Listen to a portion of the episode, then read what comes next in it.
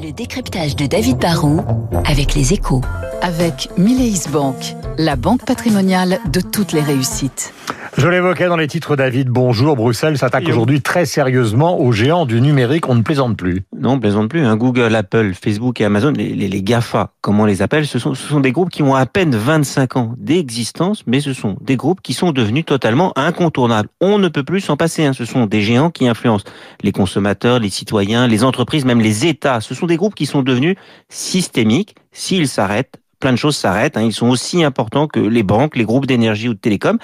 Et comme ce sont des entreprises à part, bah, il faut une régulation à part. Et c'est ça que va présenter aujourd'hui la Commission européenne. Qu'est-ce que ça va véritablement changer?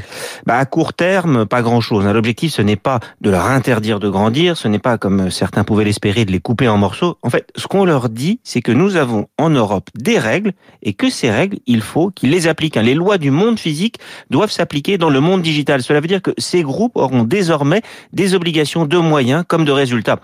Aujourd'hui, les banques doivent lutter contre l'argent sale, les distributeurs contre la contrefaçon, les médias contre les fake news. Eh ben, les GAFA vont devoir faire pareil et ils ne pourront plus nous dire que c'est trop compliqué pour eux.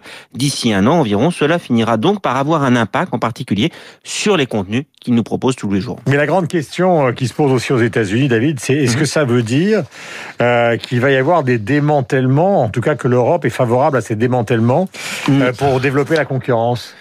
Alors, le démantèlement, non, c'est pas ça l'objectif. Ce qu'il faut, c'est vrai, c'est permettre le développement de la concurrence. Aujourd'hui, ce qu'on constate, c'est que les groupes sont si riches, si puissants qu'ils peuvent externaliser en particulier leur innovation en rachetant toutes les startups qui pourraient leur faire mal un jour. Google a racheté YouTube et Waze, Facebook a repris Instagram et WhatsApp, et à chaque fois, ben, on pouvait rien dire car ils rachetaient des petites entreprises sans chiffre d'affaires. Là, on pourra les bloquer. C'est une première manière de développer la concurrence.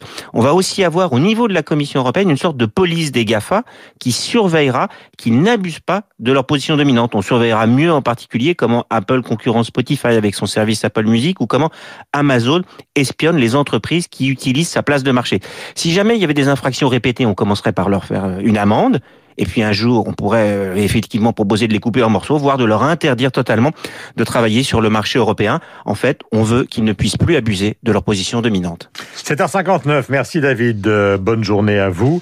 Nous avons rendez-vous avec Lucille Bréau que voici, que je salue. Bonjour Lucille. Bonjour. Nous allons consulter la météo, de la pluie mais il fait doux.